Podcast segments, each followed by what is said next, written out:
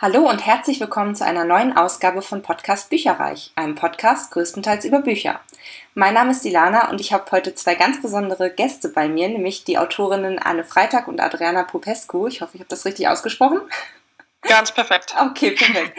ähm, und die beiden habe ich auf einer oder bei einem Bloggertreffen auf der Leipziger Buchmesse kennengelernt und wir saßen am gleichen Tisch. Ich weiß schon gar nicht mehr, was für ein Symbol das genau war. Wisst ihr das noch? Ananas. Der Ananas. Ananas. Okay. Genau.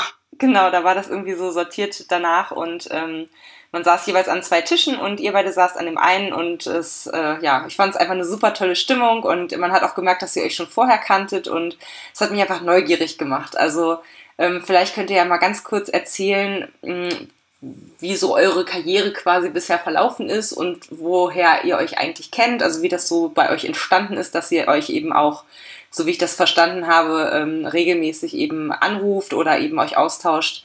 Genau, vielleicht fängt Anne einmal an. Ähm, also zum Werdegang an sich, anfangs muss ich sagen, ist der ziemlich normal und eher, ich sage jetzt mal, langweilig äh, verlaufen. Ich habe Abitur gemacht, danach habe ich angefangen zu studieren.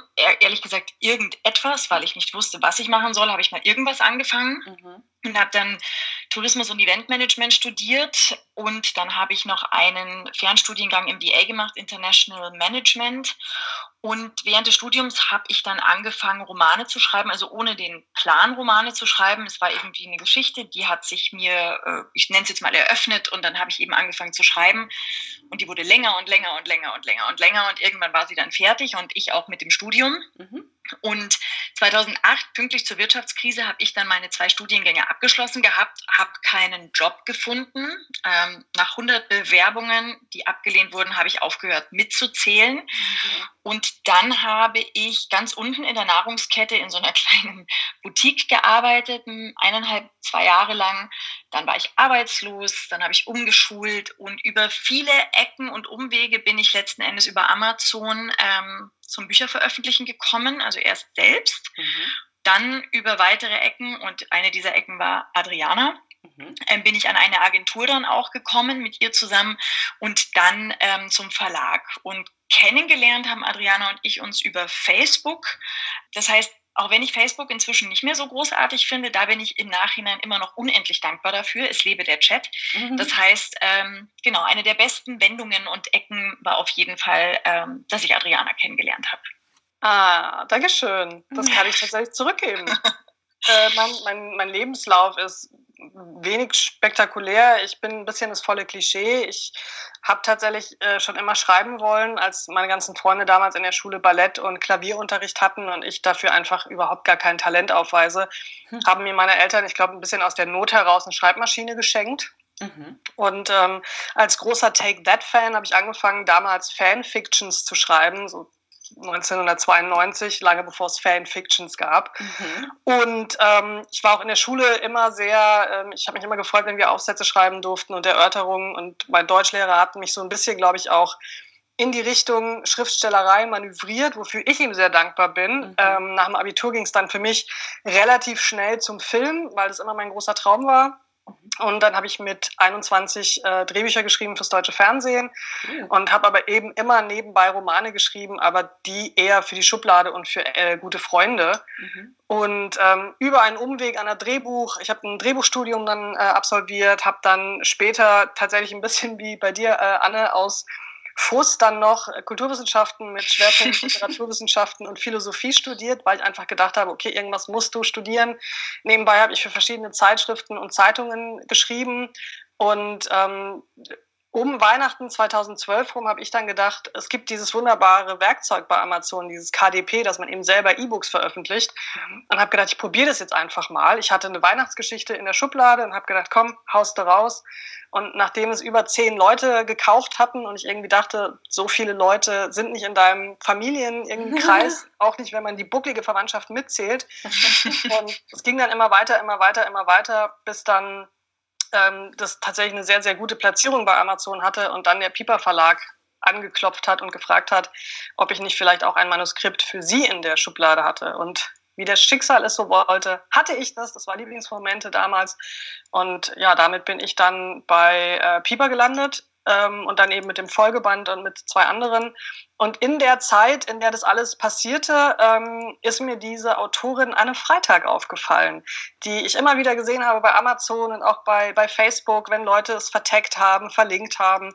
Und ich fand die Cover, die die ähm, Anne hatte, so wahnsinnig schön und habe eben ein Cover gesucht für, für mein Self-Publishing-Buch äh, Fünf Tage Liebe und habe sie dann einfach ganz frech angeschrieben, wer denn ihre zauberhaften Cover macht. Ah. Und dann haben wir irgendwann telefoniert und dann. Und seitdem ja, nie wieder wirklich ja, aufgehört. Genau, nie wieder aufgelegt quasi. Das ist ja süß. Aber wie ist das denn genau als Self-Publisher? Hat man da nicht auch, also ich, ich stelle mir das so ein bisschen einerseits super mutig vor, andererseits lest ihr manchmal die alten Sachen sozusagen und denkt, um Gottes Willen, damals hatte ich irgendwie noch gar keine Ahnung und, und, und mir fehlt eigentlich äh, jemand, der da drüber liest und so weiter? Oder ist es eigentlich von Anfang an so, ja, komm, äh, passt sozusagen? Weil, also, ich stelle mir das sehr, sehr interessant vor. Ich habe ja damals mit einem, ähm, mit dem arbeite ich immer noch, mit einem freiberuflichen Lektor gearbeitet. Das heißt, ich habe es natürlich ah, okay. nicht ganz so äh, kamikaze-mäßig einfach auf den Markt geworfen, sondern ich habe eben das Ganze lektorieren lassen und korrigieren lassen und habe dann eben das Cover damals noch selbst gemacht. Ich fand es ganz süß für heutigen Standard.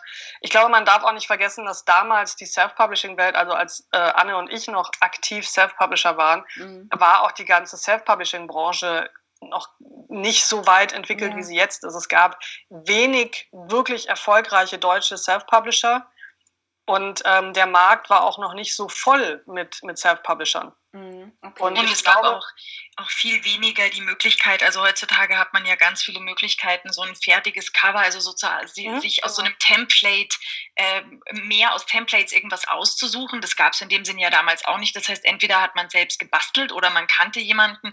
Also es war viel weniger professionalisiert. Man hatte dann auch nicht 700.000 Möglichkeiten äh, für Goodies, sondern also das waren halt so die Anfänge. Also ich, 2011, glaube ich, war ja der Anfang, Anfang, Anfang. Da war ich jetzt noch nicht mit dabei. Also ich bin erst im Februar 2013 dazugekommen und dazu muss ich auch sagen, ich habe ja zwei Jahre Mut äh, gebraucht. Mein Bruder hat mir 2011 schon gesagt, geh doch zu KDP. Mhm. Dann bin ich auf die Internetseite, habe mir das durchgelesen, habe das Wort EPUB gelesen, Angst bekommen und bin wieder gegangen. Okay. Das heißt, äh, zwei Jahre später habe ich dann alles nochmal durchgelesen an irgendeinem Tag. Ich weiß nicht, warum der Tag und nicht ein anderer. Habe mir gedacht, okay, es haben andere schon geschafft, sei mutig, lese es dir durch. Und dann habe ich alles durchgelesen, habe alle meine Fragen recherchiert und dann habe ich die Bücher rausgebracht. Ähm, und ich muss sagen, ich habe ich habe den Tipp von einer sehr guten Freundin damals bekommen, die gesagt hat, streich jeden Satz, den es nicht braucht. Ich mhm. äh, verfahre auch immer noch danach. Okay. Und ich habe nicht mit einem Lektorat, also ich hatte kein Lektorat, keine Lektorin, ich habe die Bücher korrigieren lassen mhm. und muss im Nachhinein sagen, ich finde schon, dass man merkt, nach zehn Jahren Schreiben, also es ist ja angefangen, also erstes Buch geschrieben habe ich 2007, jetzt habe ich dann also bald sind die elf Jahre. Mhm. Natürlich merkt man da schon eine Veränderung, Gott sei Dank. Also das wäre ja auch schlimm, wenn nicht. Ja. Aber ich muss sagen, für die Zeit, wenn ich zurückschaue, für die Zeit in meinem Leben, für die Zeit, wie die Erfahrungen damals waren, also es ist jetzt kein Buch dabei, wo ich sage, ich wünschte, ich könnte das aus meinem Lebenslauf streichen. Es ist mir peinlich. Also das Nein, nicht. Auf keinen Fall bei mir auch nicht. Aber ich bin doch sehr froh, dass ich, wenn ich jetzt Sachen anschaue von damals, dass ich jetzt zum Beispiel sagen kann, das würde ich jetzt anders machen und ich glaube, anders ist in manchen Fällen dann auch besser. Aber ich finde, für die, für die Zeit haben sie ihre Berechtigung genauso, wie sie sind. Und ähm, wie ist das genau? Also denkt man sich dann, dass quasi, dass man es geschafft hat, wenn man bei einem Verlag ist? Oder wie wird man eigentlich erfolgreich, wenn man sozusagen Self-Publisher ist, Adriana? Also ist das so ein bisschen, ich weiß nicht, wie ich das beschreiben soll. Freut man sich über die, die, oder freut man sich so sehr über die Freiheit, die man hat, wenn man Self-Publisher ist, dass die Schwierigkeiten, bekannt zu werden, das irgendwie aufwiegen? Oder würdest du schon sagen, nee, also es war die goldrichtige Entscheidung, zu einem Verlag zu gehen, weil die kümmern sich um mehr Sachen oder wie auch immer? Ich glaube, dass man das immer so ein bisschen unterschätzt, was von einem Verlag alles abgenommen wird. Natürlich macht ein Verlag sehr viel und übernimmt auch viele Dinge. Aber es bleibt immer noch, auch bei einem Verlagsautor, und ich glaube, dass mir die Anne da recht geben wird, es bleibt mhm. wahnsinnig viel beim Autor hängen. Ja. Ähm, viele Verlage sind inzwischen bei Instagram oder bei Facebook oder versuchen Kontakte zu Lesern aufzubauen oder so. Aber die meisten schreiben eben immer noch den Autor an und sie wollen immer noch Kontakt mit dem Autor und ganz wenige gehen den Weg über den Verlag. Das heißt, dieses Präsentsein im Internet, ähm, auf Events, bei Events irgendwie da sein, präsent sein und dass die Leute dann auch bitte am besten schon wissen, dass man existiert, ähm, das ist schon immer noch würde ich sagen, nicht wirklich weniger Arbeit, als wenn man Self-Publisher ist. Ich habe mich damals wahnsinnig gefreut. Ich weiß es noch ganz genau, als die ersten 100, als da stand, sie haben 100 verkaufte mhm. E-Books. Ich war ja mit Versehen nicht verliebt, über 365 Tage äh, in der Top 100 bei Amazon. Ich war auf der 1. Ich hatte dieses, für mich ging es ja, ich habe ich hatte das Glück, meine ich, zur mhm. rechten Zeit am rechten Ort mit der richtigen Geschichte gewesen zu sein. Ich kann nicht im Nachhinein erklären, warum dieses Buch so erfolgreich war, wie es war. Also wenn jetzt Weil es einfach sagen, toll war, das kann ich dir schon sagen. Vielen herzlichen Dank, das lasse ich gerne so stehen. Aber die Wahrheit ist, ich, ich könnte diesen, ich glaube nicht, dass ich diesen Erfolg jetzt einfach nochmal generieren könnte. Mhm. Da gibt es keine Erfolgsformel für in dem Sinne, ne? Bitte? Entschuldigung. Da gibt es keine Erfolgsformel für in dem Sinne sozusagen. Ich, ich glaube inzwischen, wenn man sich einen Namen gemacht hat beim mhm. Self-Publishing und wenn man eben wirklich ähm, auf diesen ganzen, es gibt so viele Events für Autoren, auf denen man sein kann. Ich bin mir sicher, man kann, Bobby J. Anderson macht es sehr erfolgreich vor, man kann immer wieder sehr weit oben landen. Damals war das für mich ein, ein Sechser im Lotto. Ich war plötzlich ich glaube, äh, Schriftstellerin. Darf ich, nur kurz eine Sache dazu sagen? Ich glaube aber schon, also so wie ich das jetzt bei dir, bin ich mir ziemlich sicher, bei mir ist es auch so. Ich finde, man darf auch nicht unterschätzen, es sind zwei völlig verschiedene Sachen.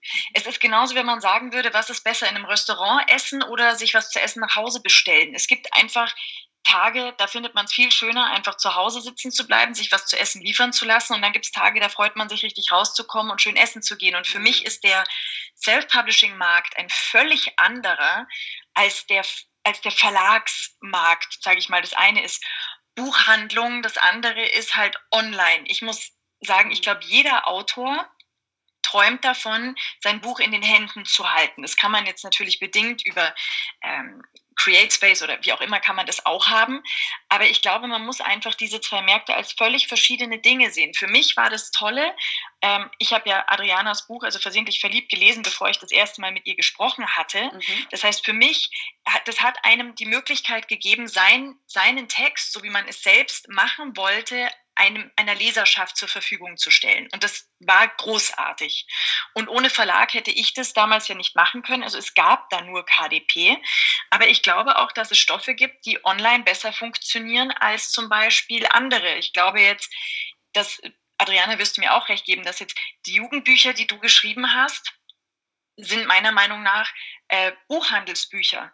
Ich glaube, dass einfach viele Leute, die Jugendbücher lesen, gehen eher in die Buchhandlung, um ein Buch zu kaufen. Und das sind weniger die, während jetzt zum Beispiel Liebesromane oder New Adult oder viele andere Sachen funktionieren online unglaublich gut. Also ich glaube, der Vergleich hinkt ein kleines bisschen. Mhm. Das ist nicht, das ist nicht das Gleiche. Das sind zwei ganz verschiedene, wie zwei verschiedene Welten eigentlich. Mhm. Ich bereue auf jeden Fall den Schritt zum Verlag gar nicht, weil ich bin ja tatsächlich direkt, also versehentlich verliebt, kam ja dann mit mir zum Piper Verlag. Mhm. Und das heißt, mein einziges Self-Publishing-Buch, das es draußen noch gibt, ist eben Fünf Tage Liebe. Mhm. Das heißt, ich, ich finde, es war immer sehr charmant und es ist ja auch wahr, dass man immer sagt, so, du kommst aus dem Self-Publishing, aber im Prinzip waren es nur zwei Bücher.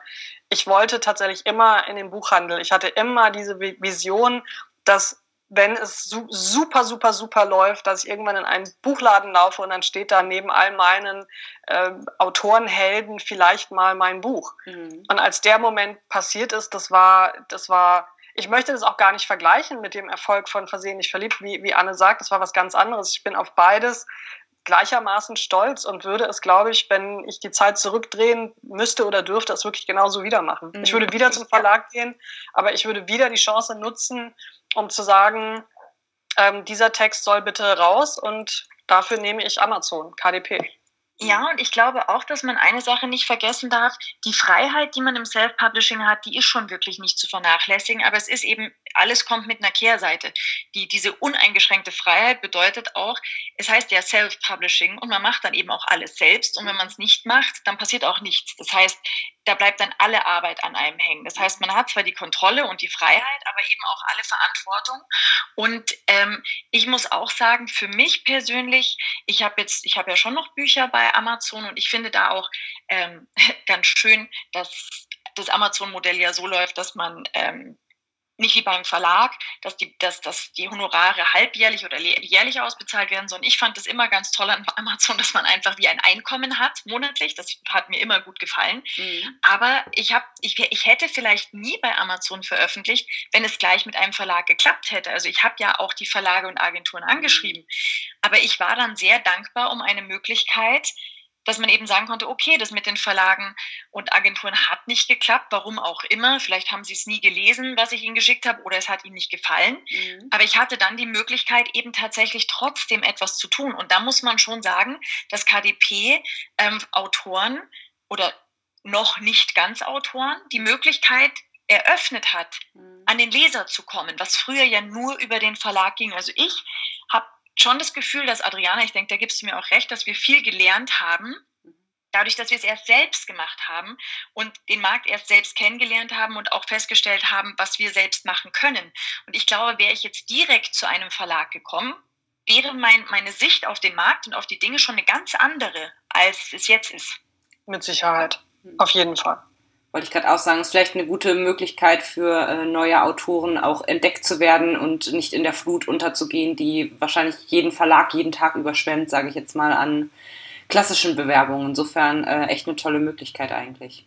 Genau. Ähm, wie würdet ihr denn äh, eure Genres oder euer Genre beschreiben? Also ähm, ich habe schon rausgehört, es gibt schon auch mehrere Ströme sozusagen, die ihr verfolgt, oder? Also würdet ihr sagen, ihr schreibt das gleiche Genre so, ich sag mal Jugend Contemporary, äh, Anne, oder eher unterschiedlich? Also jetzt ähm, für Heine Flieg schreibe ich tatsächlich genau das. Also ich schreibe ähm, Jugendbuch All-Age-Romane und die sind real, also realistisch, also Contemporary-Romane. Mhm. Und schreibe, habe aber auch eben zwei Erwachsenenromane schon geschrieben mhm. und möchte jetzt dann auch wieder ein bisschen in die Erwachsenenschiene äh, zurückgehen, mhm. also nicht stattdessen, sondern daneben. Mhm. Und dann haben Adriana und ich ja in einer Spaßaktion vor einigen Jahren irgendwann uns unsere albernen Pseudonyme Ellie Taylor und Carrie Price zugelegt, weil wir dachten, das wäre ganz witzig und weil wir nicht gedacht hätten, dass wir damit Erfolg haben könnten. Mhm. Und da haben wir dann eben äh, Liebesromane, also wir nennen es gerne Popcorn-Kinoliteratur, einfach das, was man ja. so im Kino Romantikkomödien, was man da anschaut mit äh, schönem äh, süßem Popcorn, das sind so diese Geschichten mit Happy End, halten uns schon in den gleichen Genres auf. Ja, würde ich schon sagen, eigentlich komplett, ja. Schreibt ihr die ja, auch zusammen? Ich habe es gerade äh, nicht ganz mitbekommen wir schreiben nicht zusammen, aber zusammen. Ähm, die New York Diaries zum Beispiel, was ja die letzte äh, Reihe ist, die wir jetzt aktuell zusammen hatten, äh, funktioniert so, dass eben ähm, das erste Buch ist aus der Feder von Ellie Taylor, also von Anne, mhm. und das zweite Buch ist dann aus der Feder von Carrie Price, also mir, und dann das nächste wieder Ellie Taylor und das nächste wieder Carrie Price. Okay. Und die Figuren aus den Büchern begegnen sich eben mhm. auch äh, bücherübergreifend. Also es ist ein bisschen eine Mischung aus, ich sag mal, Friends und Sex in the City. Ah. Und ähm, wir haben eben dieses fiktive ähm, Hochhaus in New York erfunden mhm. und alle Protagonistinnen wohnen in diesen Hochhäusern und begegnen sich dort eben auch. Mhm. Aber jeder schreibt für sich alleine das Buch äh, wir haben nur zusammen quasi den Kosmos vor, vorneweg zusammen quasi erstellt. Wir haben gesagt, wo gibt es ein Restaurant, wie heißt die Kneipe und mhm. wie heißt nochmal dein Barkeeper und wie heißt der Ex-Freund deiner Figur, dass wir einfach, wir haben mhm. uns quasi aus dem ähm, Personenpool bedienen können und eben aus diesem Kosmos, aber jeder schreibt seine eigene Geschichte und ich glaube, das ist auch sehr gut so. Okay, cool. Ja, denke ich auch. Ähm, und könntet ihr euch vorstellen, mal was zusammenzuschreiben, also wirklich im Sinne von äh, das eine Kapitel vom einen, das nächste vom nächsten oder irgendwas in die Richtung, wie zum Beispiel Ursula Poznanski und Arno, Arno Strobel gemacht hatten für die für so eine Krimireihe, die sie geschrieben haben? Oder ich kommt das mit euch ausschließen? Zeit. Nee, ich auch nicht. Also ich habe ich hab schon den Eindruck, es, wenn es so wäre, dass jeder zum Beispiel eine eigene Sicht trotzdem schreibt, also solange wir nicht dieselbe Person schreiben ja, würden, weil das würde, glaube ich, über, über einfach gar nicht funktionieren, weil da jeder Autor meiner Meinung nach eben viel von sich, seinem Umfeld und so weiter reinbringt und man ja auch seinen eigenen Ton behalten möchte. Aber wenn das jetzt wäre, Adriana hat zum Beispiel die Figur X und ich habe die Figur Y und aus deren Sicht wird eine Geschichte erzählt, das könnte ich mir auf jeden Fall vorstellen. Also das, ja. glaube ich, könnte sehr gut funktionieren. Sehr gut. Vielleicht könntet ihr jetzt äh, jeder euer eigenes neuestes Buch in äh, maximal, und das ist die Krux an der ganzen Geschichte, in maximal zwei Sätzen beschreiben. Vielleicht Adriana zuerst? Ach du meine Güte. ähm, in was? Maximal zwei Sätzen? Mhm. mhm. ähm, oh, vielleicht, wenn ich viele Kommatas reinbringe. Genau, Bandwurzel. Ähm, es geht um vier Jugendliche, die einen Sommer in einer Therapieanstalt für psychisch ähm, kranke Jugendliche verbringen, auf Rügen, ähm, und dort eben sich selbst kennenlernen, einander kennenlernen, über sich hinauswachsen müssen, sich ihren Dämonen stellen müssen und am Ende, wenn möglich, relativ unbeschadet diesen Sommer überstehen. Das ist die kürzeste Zusammenfassung von Mein Sommer auf dem Mond, die möglich ist. Hervorragend. Du hast sogar nur einen Satz im Grunde gebraucht. yeah. Sehr schön. Fleißbienchen. Ähm, und wie heißt es? Sorry, hast du es gesagt, wie es heißt? Es heißt Mein Sommer auf dem Mond. So, perfekt. Ähm, genau, und in meinem aktuellen Buch Nicht weg und nicht da geht es um die verschiedensten Arten von Liebe und um das Leben nach dem Tod. Oh, sehr gut. Interessant. Und man muss sich aber zwischen um das Leben und nach dem Tod einen Gedankenstrich denken. Also es ist und um das Leben, Gedankenstrich, nach dem Tod. Man merkt, dass wir mit Wörtern, geschriebenen Wörtern so viel besser werden. Alles gut, hat doch gut geklappt. Sehr schön. Okay, das finde ich beides sehr, sehr, sehr, sehr spannend. Ähm, verratet mir mal nochmal, ihr habt ja auch erzählt, dass ihr super viel miteinander telefoniert und so. Ähm, das ist vielleicht wahrscheinlich auch eine total ausgelatschte Frage. Wenn ja, tut es mir fürchterlich leid, aber es interessiert mich einfach immer sehr, sehr doll, wie sozusagen die Schreibroutine abläuft. Also wenn es um Schreiben geht, wie genau, also wie sieht so ein, so ein üblicher Tag bei euch aus, wenn es denn das gibt? Wo tickt ihr gleich? Wo unterscheidet ihr euch wirklich sehr, sehr stark in diesen äh, Schreibgewohnheiten und Abstimmgewohnheiten? Das würde mich jetzt nochmal interessieren. Vielleicht äh, fängt Anne an. Ähm, also tatsächlich gibt es bei mir jetzt nicht die Schreibroutine. Ich habe ja jahrelang versucht, zu jemandem zu werden, der sowas hat, wie mhm. eine Schreibroutine. Ich habe das leider nicht. Ich glaube, auch da unterscheiden Adriana und ich uns sehr voneinander. ähm, ja, da geht schon mal los. Ähm, was wir gemeinsam haben, würde ich sagen, wir nutzen beide sehr viel Musik, um uns in Situationen und Figuren und Stimmungen hineinzuversetzen.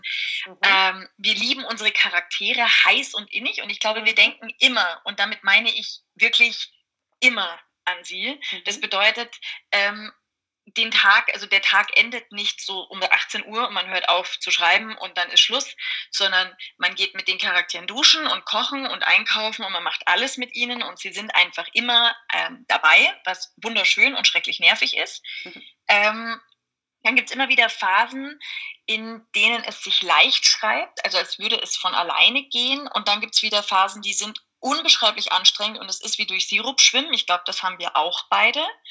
Und dann muss man kämpfen, bis man wieder, bis es einfach wieder läuft. Ähm, wenn ich sagen müsste, was die Unterschiede sind, Adriana schreibt viel schneller als ich. Also Adriana mhm. schreibt so viel schneller, dass ich teilweise da sitze und mir einfach denke, wie nervig, sie hat schon wieder 2736 Wörter und ich habe zwei Absätze und bin da schon mega stolz. Also ich bin eher langsam. Mhm. Ich muss aber auch sagen, ich zähle Wörter nicht mehr, weil mich das so frustriert hat, ja. sondern ich bin der Konzentratschreiber. Ich überarbeite während des Schreibens. Das heißt, manchmal habe ich nach einem ganzen Tag genau zwei Absätze. Mhm. Ähm, bin mit denen dafür dann wirklich unglaublich zufrieden.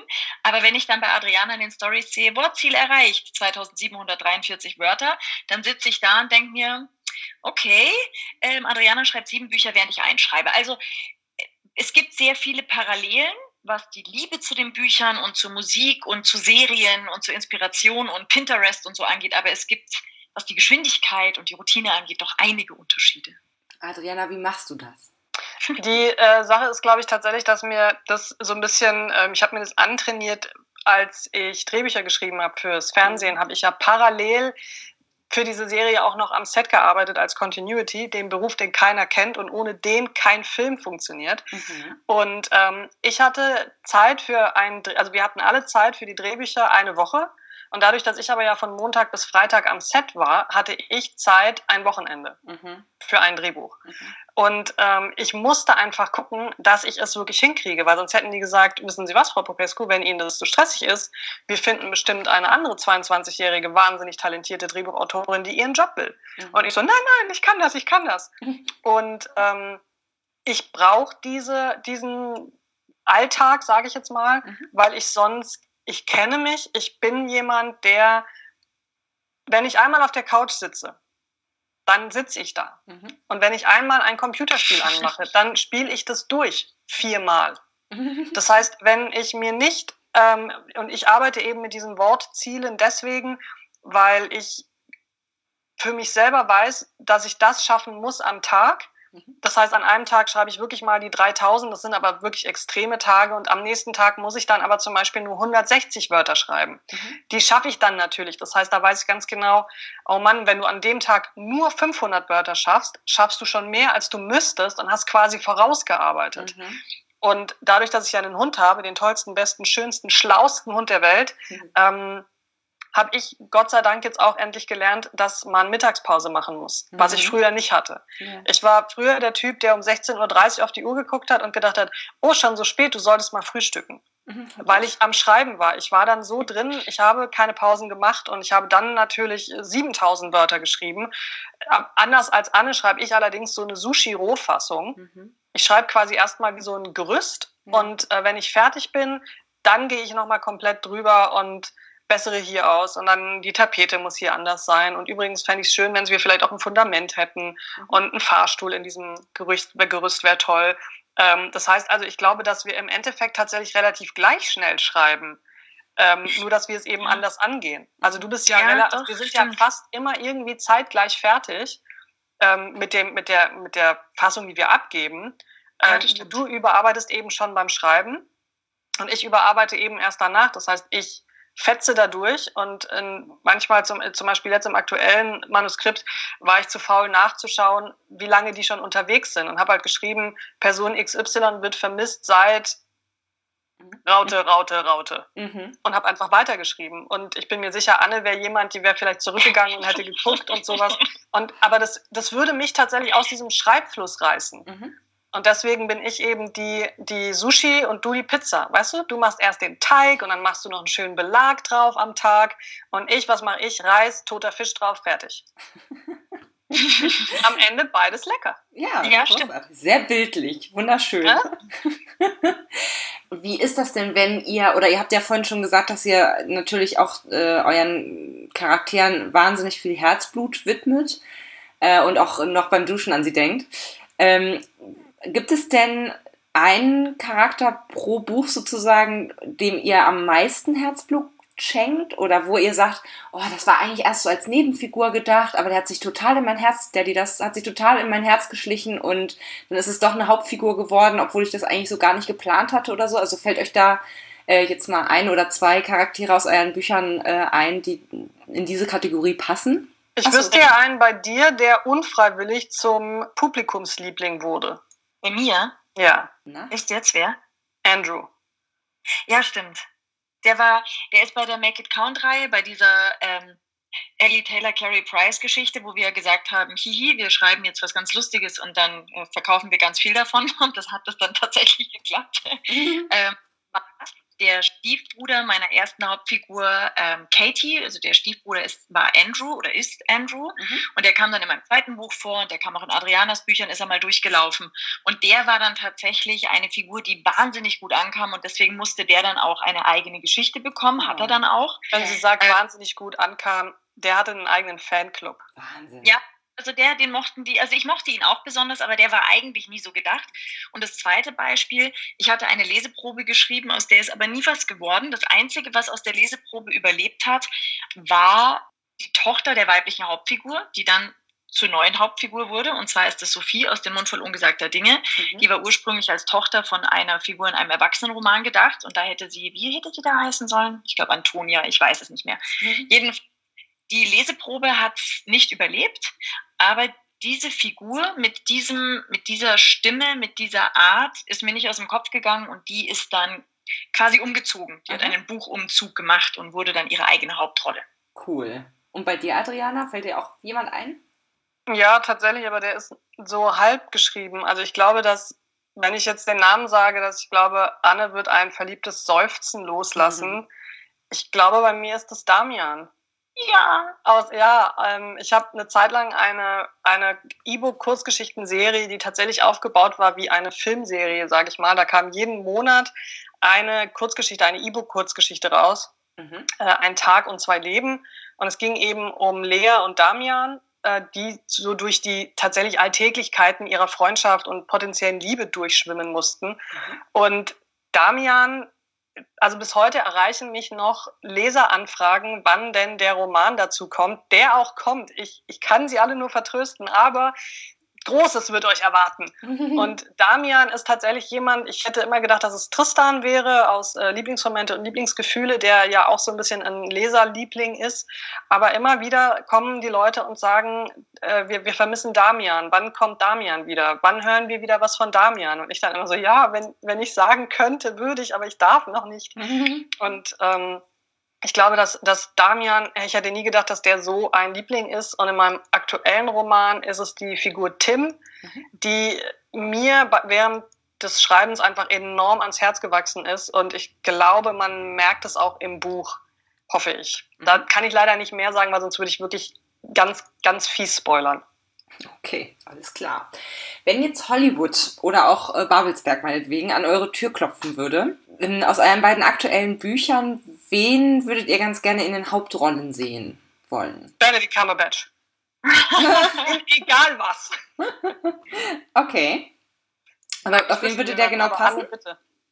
Ähm, also ich würde tatsächlich ähm, Jamie Blackley, finde ich, wäre eine ziemlich gute Wahl für Jakob. Also wenn er eine düstere, stille Version ist, so wie in dem Film, wie heißt er, bevor du gehst oder so? Ich habe vergessen, wie der Film heißt. Natürlich würde ich aber auch zu einem Harry Styles nicht Nein sagen, weil wenn er ernst ist und wenn er lacht, toll aus. Und die kommt, das, das ist ja nicht oft. Also es gibt ja die, die beim Lächeln toll aussehen und die, die ernst toll aussehen. Es gibt ja nur selten die Kombination.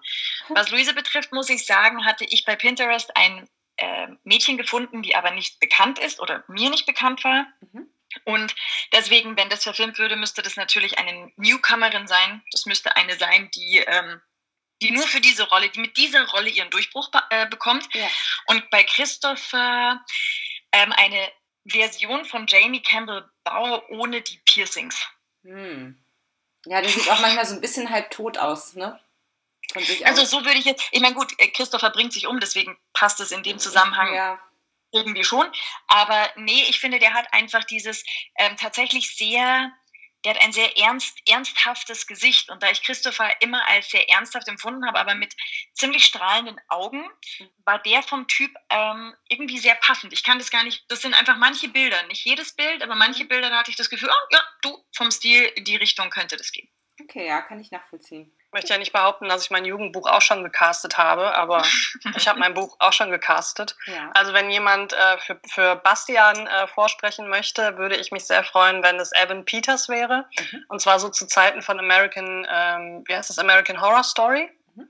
Das wäre großartig. Dann dürfte als Sarah gerne vorsprechen, ich weiß nicht, ob ich den Namen korrekt ausspreche, weil ich den immer nur gelesen sehe, diese Taisa Famiga oder Famiga die auch mit ihm eben in American ähm, Horror Story gespielt hat. Ich hätte wahnsinnig gerne als Fritzi eine freche Ellen Page. Mm. Das fände ich sehr großartig. Und wenn ich Tim äh, Wunsch besetzen dürfte, dann wäre es Taron Egerton oder Tarun Egerton. Man weiß ja nie, wie man es ausspricht. Mhm. Äh, damit wäre ich schon sehr, sehr glücklich. Und von mir aus dürfte Benedict Cumberbatch ohne spielen oder Dr. Bellinger oder Schwester Cora. Dr. Bellinger. Dr. Bellinger, Benedict Cumberbatch, ich schreibe die Rolle gerne um. ich sehe schon. Okay. Mm, so als letzte größere Frage, bevor wir zu den ähm, Quickie-Fragen kommen, würde mich nochmal interessieren, das äh, hören oder mögen meine Hörer auch immer ganz gerne, wenn äh, noch mehr auf den Sub drauf kommt, als eh schon drauf liegt. Ähm, und zwar ist das die, die altbekannte Frage, ähm, neben Mein Sommer auf dem Mond oder auch Nicht weg und nicht da, welche Bücher würdet ihr anderen empfehlen zu lesen und warum? Falls ihr jetzt irgendwie eine Liste von 30.000 Sachen habt, äh, macht mal irgendwie nur drei oder vier oder so. Aber ähm, das finden die anderen immer auch sehr, sehr cool, um einfach nochmal andere, vielleicht auch unbekanntere Autoren mal kennenzulernen, die sie bisher noch nicht so auf dem Radar hatten. Oder was halt zum Beispiel, äh, ne, wenn dir das gefällt, lies auch oder so, also in die Richtung. Oder was ihr einfach persönlich ganz, ganz toll findet und einfach äh, jeden, jedem aufs Auge drückt, was, äh, den ihr kennt. Und so mache ich das immer.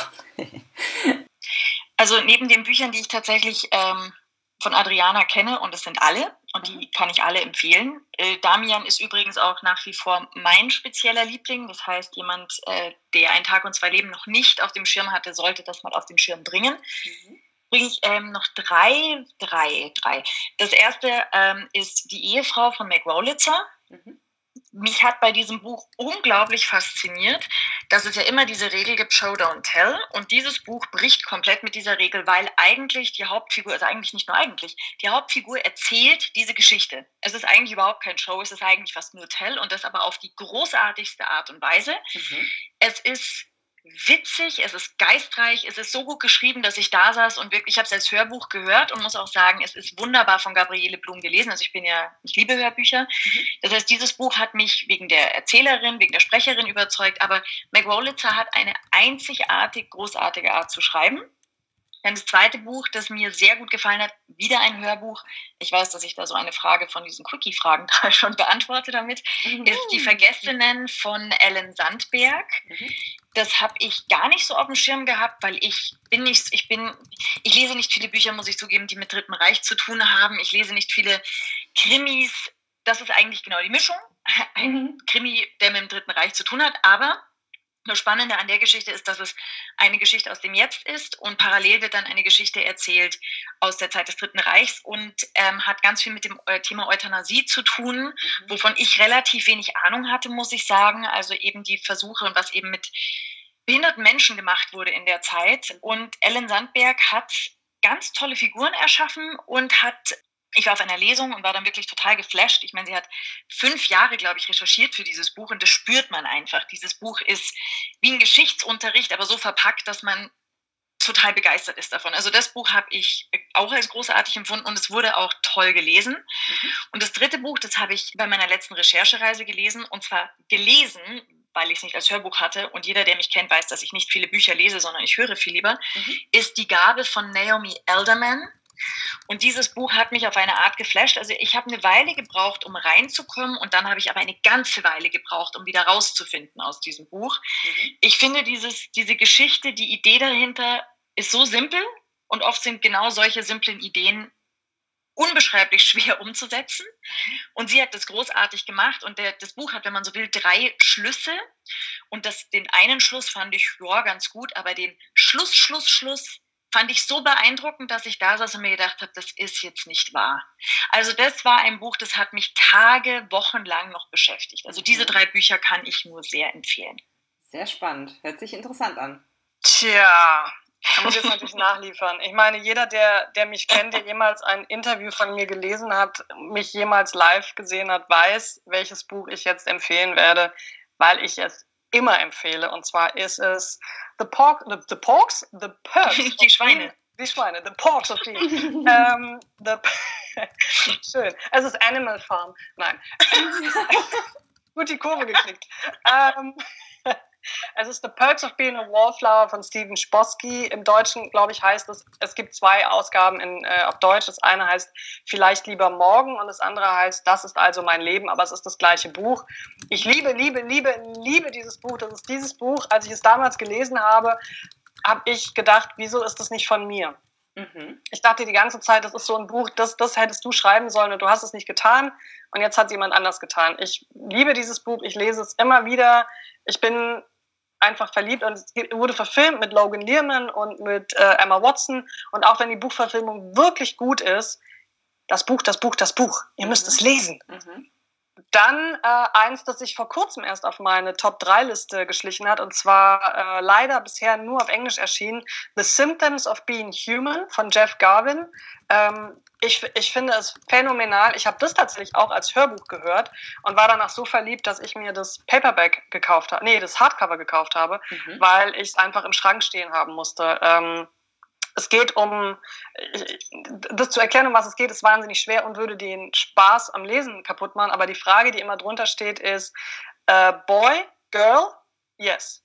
Mhm. Und es ist eben dieses, er schafft es tatsächlich in diesem Roman, das aus der Sicht von Ryan geschrieben ist und man weiß einfach nicht, ist Ryan ein Mädchen oder ein Junge. Mhm. Und es geht eben um dieses Gender, uh, Gender Fluently, jetzt habe ich es falsch gesagt und werde jetzt gehasst im Internet von LGBTQ Plus Communities, weil ich es falsch ausgesprochen habe. Ich ähm, eben, dass die der, die ist, man, also man weiß es wirklich nicht. Man, ich glaube, dass in meinem Kopf war es ein Junge. Ähm, ich habe aber mit einem, mit einem Buchblogger drüber gesprochen, der gesagt hat, für ihn war Ryan ganz, ganz klar ein Mädchen. Und ich finde das so spannend, dass es im Endeffekt wirklich gar keine Rolle spielt. Und dass er es aber schafft, das ganze Buch so zu schreiben, dass es auch nie, es steht zum Beispiel nirgends she did that oder he did that, sondern es ist immer, es ist, es spielt keine Rolle, Junge oder Mädchen, es geht um Ryan. Punkt. Ähm, wirklich, ich bin, ich werde nicht müde, es zu empfehlen. Es ist eben ein bisschen sehr amerikanisch, aber das sind viele amerikanische Bücher. Das ist schon recht so. Und das dritte Buch ist ein Buch, das ich jedem empfehle, der sagt, ich mag keine Liebesgeschichten. Dann sage ich dann, lies von Adam Davies äh, Froschkönig das ist die Liebesgeschichte für die Leute, die keine Liebesgeschichten lesen wollen. Das ist eine Liebesgeschichte für Männer wie für Frauen. Ich habe es damals gelesen, weil ich es rezensieren musste für die Zeitschrift, für die ich gearbeitet habe. Und ich bin tatsächlich, ich habe mich verliebt in dieses Buch. Und ich bin der Meinung, viel mehr Menschen sollten es lesen. Froschkönig von Adam Davies. Jetzt bin ich gerade die ganze Zeit schon am Suchen, ehrlich gesagt, ähm, weil das mittlere Buch, was du empfohlen hast, da Gibt es noch ein Buch, an was mich das jetzt gerade so ganz leicht äh, erinnert hat? Äh, ach, hier, jetzt habe ich es endlich gefunden, wie es heißt. Äh, und zwar kennst du schon, letztendlich sind wir dem Universum egal von David Ja, gelesen ja. und geliebt. Sehr schön. Ist aber vielleicht nur so auf der Top 15 mhm, Liste. Mhm, Aber, äh, aber wenn, dir, wenn dir das gefallen hat, glaube ich, könnte dir auch, ähm, auch äh, the, hier, The Symptoms of Being Human mhm. gefallen. Ja, okay, verstehe. Ja, super. Mir hat das auch auf jeden Fall gefallen. Ich habe das irgendwie vor ein paar Jahren gelesen. Fand das ein sehr interessantes Konzept. Leider, ich bin so ein bisschen skeptisch. Da gibt es jetzt auch eine Fortsetzung von. Die traue ich mich auch nicht lesen. Ich will, also eigentlich will ich das nicht. Das ist irgendwie letztendlich geht es um dich oder irgendwie sowas heißt das, glaube ich. Oder ja, ja, ich war, ich habe das. Irgendjemand hat das neulich fotografiert, beide Bücher nebeneinander und es sah wieder so schick aus. Ja. Aber ich traue mich einfach nicht ran. Ich mich auch nicht. Weil das erste schon das erste so gut fand und ich möchte es mir nicht kaputt machen. Ich auch nicht. Ja. Okay, also vielen, vielen Dank für die ganzen tollen äh, Bücher. Ich denke, da werden einige wieder äh, noch höher gestapelt haben, als sie es vorher getan haben. yes! The Perks of Being a Wallflower. Yes, genau. Das habe ich auch als Film gesehen, aber noch nicht als Buch gelesen. Also oh. Asche auf mein Haupt. oh. Zum Abschluss würde ich ganz gerne noch ein paar Quickie-Fragen mit euch machen. Mhm. Und äh, damit es vielleicht einfacher ist, würde ich sagen, dass äh, die, alle, mit, die, alle, deren Vornamen mit A beginnen, fangen an. ja, super. Äh, nein, also vielleicht äh, fängt Adriana immer an und dann sagt Anne. Äh, jetzt mhm. mal ganz random gesagt. Ähm, und zwar, äh, ja, ihr könnt relativ kurz antworten, ihr könnt auch ein bisschen länger antworten, wie ihr mögt. Ähm, es geht immer um eure persönliche Meinung zu immer zwei Auswahlmöglichkeiten. Und zwar die erste Frage ist Roman oder Sachbuch? Roman. Roman. Hörbuch oder Buch? Buch. Hörbuch. Zuletzt gelesenes Buch? Äh, George R. R. Martin, Das Lied von Feuer und Eis, der zweite Band. Bei mir ähm, Eat, Pray, Love höre ich gerade, weil ich das nur als Film kannte, zwar immer mochte, aber nur als Film kannte. Jetzt höre ich gerade das Buch und bin absolut geflasht. Ich finde es großartig. Mhm. Und ge zuletzt gelesen Die Gabe. Und bevor mich jetzt wieder alle hassen, es heißt das Lied von Eis und Feuer. Ich glaube, ich habe gesagt Feuer und Eis. Ist egal. Und weil der, der George Martin wieder so ein Fandom hat, der mich dann wieder bei Twitter hetzt, jagt und foltert, es tut mir leid. Hoffentlich nicht. Nein. Oh Mann. Ähm, was ist euer Lieblingsleseort? Oh, ich lese ja tatsächlich am allerliebsten im Bett oder im Urlaub. Hm. Im Urlaub dann im Bett. und bei Hörbüchern ist es bei mir Badewanne oder Auto, mhm. weil im Auto Bücher lesen ist ja nicht so die beste Idee. Und wenn es Bücher sind, Strand, See oder Balkon. Also im Bett finde ich das tatsächlich immer da. Mir werden die Bücher irgendwann immer zu schwer und ich finde keine bequeme Liege- oder Sitzlage. Sitzlage? Naja, egal. Jedenfalls finde ich da keine Sitzlage eben. Die Sitzlage ist nicht bequem. Eine ähm, Sitzlage. Genau, eben. Und ähm, am Strand, äh, See oder Balkon irgendwie so eine schöne Liege, also so, so eine Liege mit Lehne, da mhm. funktioniert das oh, irgendwie ja. sehr viel besser. Also das finde ich äh, Strand, See, Balkon oder Hören, Badewanne, Auto. Sehr gut. Und habt ihr eine Lieblingslesejahreszeit und wenn ja, welche? Äh, immer dann, wenn ich keine Deadline habe. Mhm. Das kann Frühling, Sommer, Herbst oder Winter sein. Mhm. Ähm, bei mir ist es tatsächlich vollkommen egal. Also da ich, wie gesagt, gerne im Strand, See oder Balkon lese, äh, ergibt sich das natürlich, dass der Sommer sich da anbietet, weil ich sitze ungern im Winter frierend auf dem Balkon und lese ein Buch. Aber ähm, im Grunde genommen ist es mir egal, weil ich ja Hörbücher sowieso lieber mag. Und das Schöne ist, die begleiten einen ja überall hin, ob man dann eben äh, im Auto im Stau steht oder äh, in der Innenstadt unterwegs ist oder sonst wo. Also nein, gute Geschichten haben immer Saison. Oh. Oh, gut, oder? Perfekt. Sehr schönes Fazit. Ja, könnte meinen, du machst was mit Wörtern. bei mir ist es höchstens so, dass äh, ich es nicht, ich, ich, kann mich nicht so gut reinversetzen, wenn ein, äh, wenn es total kalt ist in dem Buch und man hat gerade irgendwie Hochsommer und einem läuft der Schweiß. So. Ja, ist schwer, ne? Das ist richtig schwer. Also das, manchmal merkt man das ja auch im Vorhinein nicht, weil es nirgendwo in der Beschreibung oder so steht. Dann fängt man an zu lesen und denkt sich so, äh, nee. Versehentlich verliebt, eingeschneit äh, am Stuttgarter Flughafen an mhm. Weihnachten. Viele ja. Leute lesen es im Sommerurlaub. Ja, ja, wobei ich aber auch finde, dass das bei manchen Geschichten spielt das Wetter oder die Saison oder die Jahreszeit eben eine Rolle und bei anderen überhaupt nicht. Mhm. Deswegen, ähm, ich finde, bei manchen Büchern ist mir das auch schon aufgefallen, wenn da eben ganz, ganz viele Beschreibungen von unglaublich äh, klirrend kalter Luft und so weiter kamen und ich saß da gerade bei 35 Grad irgendwo, dachte ich auch, hm. Aber äh, bei manchen Geschichten hat es mich komischerweise gar nicht gestört. Also wenn, das, wenn die Geschichte mich richtig mitreißt, ist es mir ehrlich gesagt vollkommen wurscht, wann die spielt. Mhm. Und mich reißt es dann manchmal raus. Also ich habe jetzt neulich äh, auch einen sehr guten Thriller gehört, The Dry von, oh Gott, wie heißt sie, Jane Harper, glaube ich. Und das spielt halt im australischen Outback, also wirklich so im Niemandsland. Und äh, da geht es halt viel darum, dass die Bauern eben alle unter der Dürre zu leiden haben und sich deswegen eben auch äh, da ja, Morde ereignen sozusagen. Also äh, dass die Emotionen dann doch sehr hochkochen in der, in der Hitze. Ähm, und das fand ich eigentlich ganz passend, dass ich das jetzt irgendwie letzten Monat oder so gelesen habe, weil es hier auch so wahnsinnig heiß geworden ist und dann kann man sich irgendwie gleich viel mehr reinversetzen so. Also nicht, wenn ich das jetzt mitten im Winter gelesen hätte, wäre es, glaube ich, hätte ich es trotzdem genossen, aber es wäre dann an ein oder anderen Stelle vielleicht, äh, ja, ja, so ein bisschen so, ja, mm, ja klar, ist jetzt sehr warm, ne? Ich habe kalte Füße. Ich glaube, mir fällt es auch leichter, ähm, im Winter Sommergeschichten zu lesen, als im Sommer Wintergeschichten. Aha. Ich glaube, für mich funktioniert es in eine Richtung, weil im Winter ist ja oft so, dass man sagt, oh, wann wird es wieder warm? Und dann liest man so eine, so eine schöne Liebesgeschichte, die irgendwie in Italien spielt. Da bin ich ja sofort dabei. Mhm. Äh, aber wenn ich jetzt ähm, irgendwie am Gardasee sitze und dann sage ich, Mensch, jetzt aber was, und dann lese ich so eine Weihnachtsgeschichte, mhm. es sei denn, es ist meine eigene, ähm, dann, dann tue ich mich tatsächlich da auch ein bisschen schwer. Also ich verstehe das schon, dass man so manchmal da so stolpert. Mhm. Ja, das äh, ist doch auch ein schönes Fazit für das Ganze. ich fand Annes besser. Möchtest du es nochmal wieder wiederholen? Was habe ich gesagt? Gute Geschichten haben immer Saison? Ja, hervorragend. Ja, bitte. Den kann ich mich nur anschließen. hervorragend. Vielen lieben Dank für das tolle, tolle Interview. Es hat mir ganz, ganz viel Spaß gemacht und ähm, schaltet am besten wieder ein, wenn es heißt, Podcast Bücherreich geht in die nächste Runde. Tschüss. Ciao. Tschüss. Informationen zu allen Büchern, über die ich heute gesprochen habe, findet ihr auf meiner Website www.bücherreich.net mit UE. Ihr könnt dort oder auf Facebook unter www.facebook.de slash podcastbuicherreich in einem Wort durch mit mir in Kontakt treten. Meine E-Mail-Adresse lautet buicherreich at gmail.com. Wenn ihr diesen Podcast über iTunes abonniert habt, würde ich mich riesig freuen, wenn ihr mir eine 5-Sterne-Bewertung hinterlasst.